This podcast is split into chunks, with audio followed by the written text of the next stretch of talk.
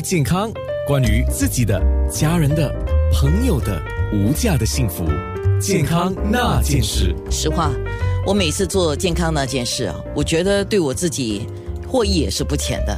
因为有一些话题，我为了要更好的做好节目，我自己要去做一些功课，做一些功课。当然，现在相对来讲，你网络上去 Google 啊搜索啊，你还是会得到一些基本的概念了。那这些都帮助我们了解我们所要了解的东西。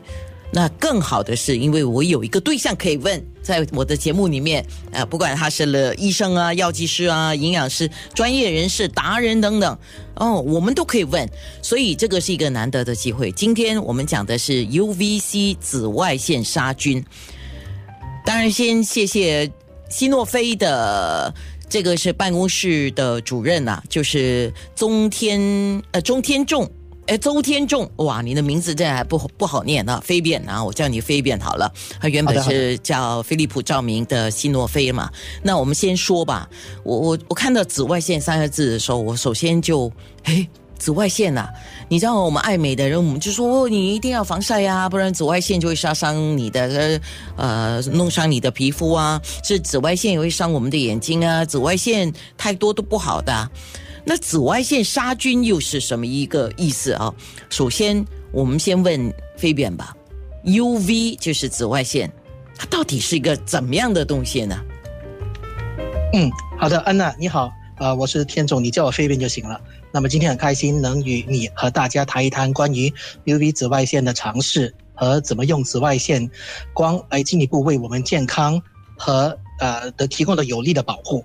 那今天大家都很了解我们的可见光，可见光就是 visible light 嘛。可见光这个这段光谱是从三十三百八十纳米到七百八十纳米，啊，从红橙黄绿青蓝紫，这是大家都很非常非常清楚的 colors of the rainbow。但是我们也可以看到另一个部分，在四百纳米以下，从一百纳米到四百纳米波长的那一等，其实就叫做 UV 紫外光。那这紫外光里，我们同时能把它分成三个部分，很容易的是用 A、B、C 来分，UVA、UVB 以及 UVC。啊，这些 UV 的紫外线呢，简单的说就是我们肉眼看不见的光。呃，根据它们的波长，它们又各自有各自的应用。比如，呃，UVB 用来做光疗，UVC 可能是用来消毒、杀菌等等。哦，OK，所以我们等一下会多说一点。A B C 嘛，就我们小时候念的 A B C 啊，U V A U V B，呃，U V C 是我们比较少接触的，因为前面两者啊，通常在护肤啊，或者是其他的医药用途啊，这些我们都有接触到。那我要问另外一个问题啊，有时候比如说我们去做体检的时候，我们不是照 X 光吗？那是 X ray 啊，X ray 就是 X 射线嘛，X 射线也是属于 U V 的一种吗？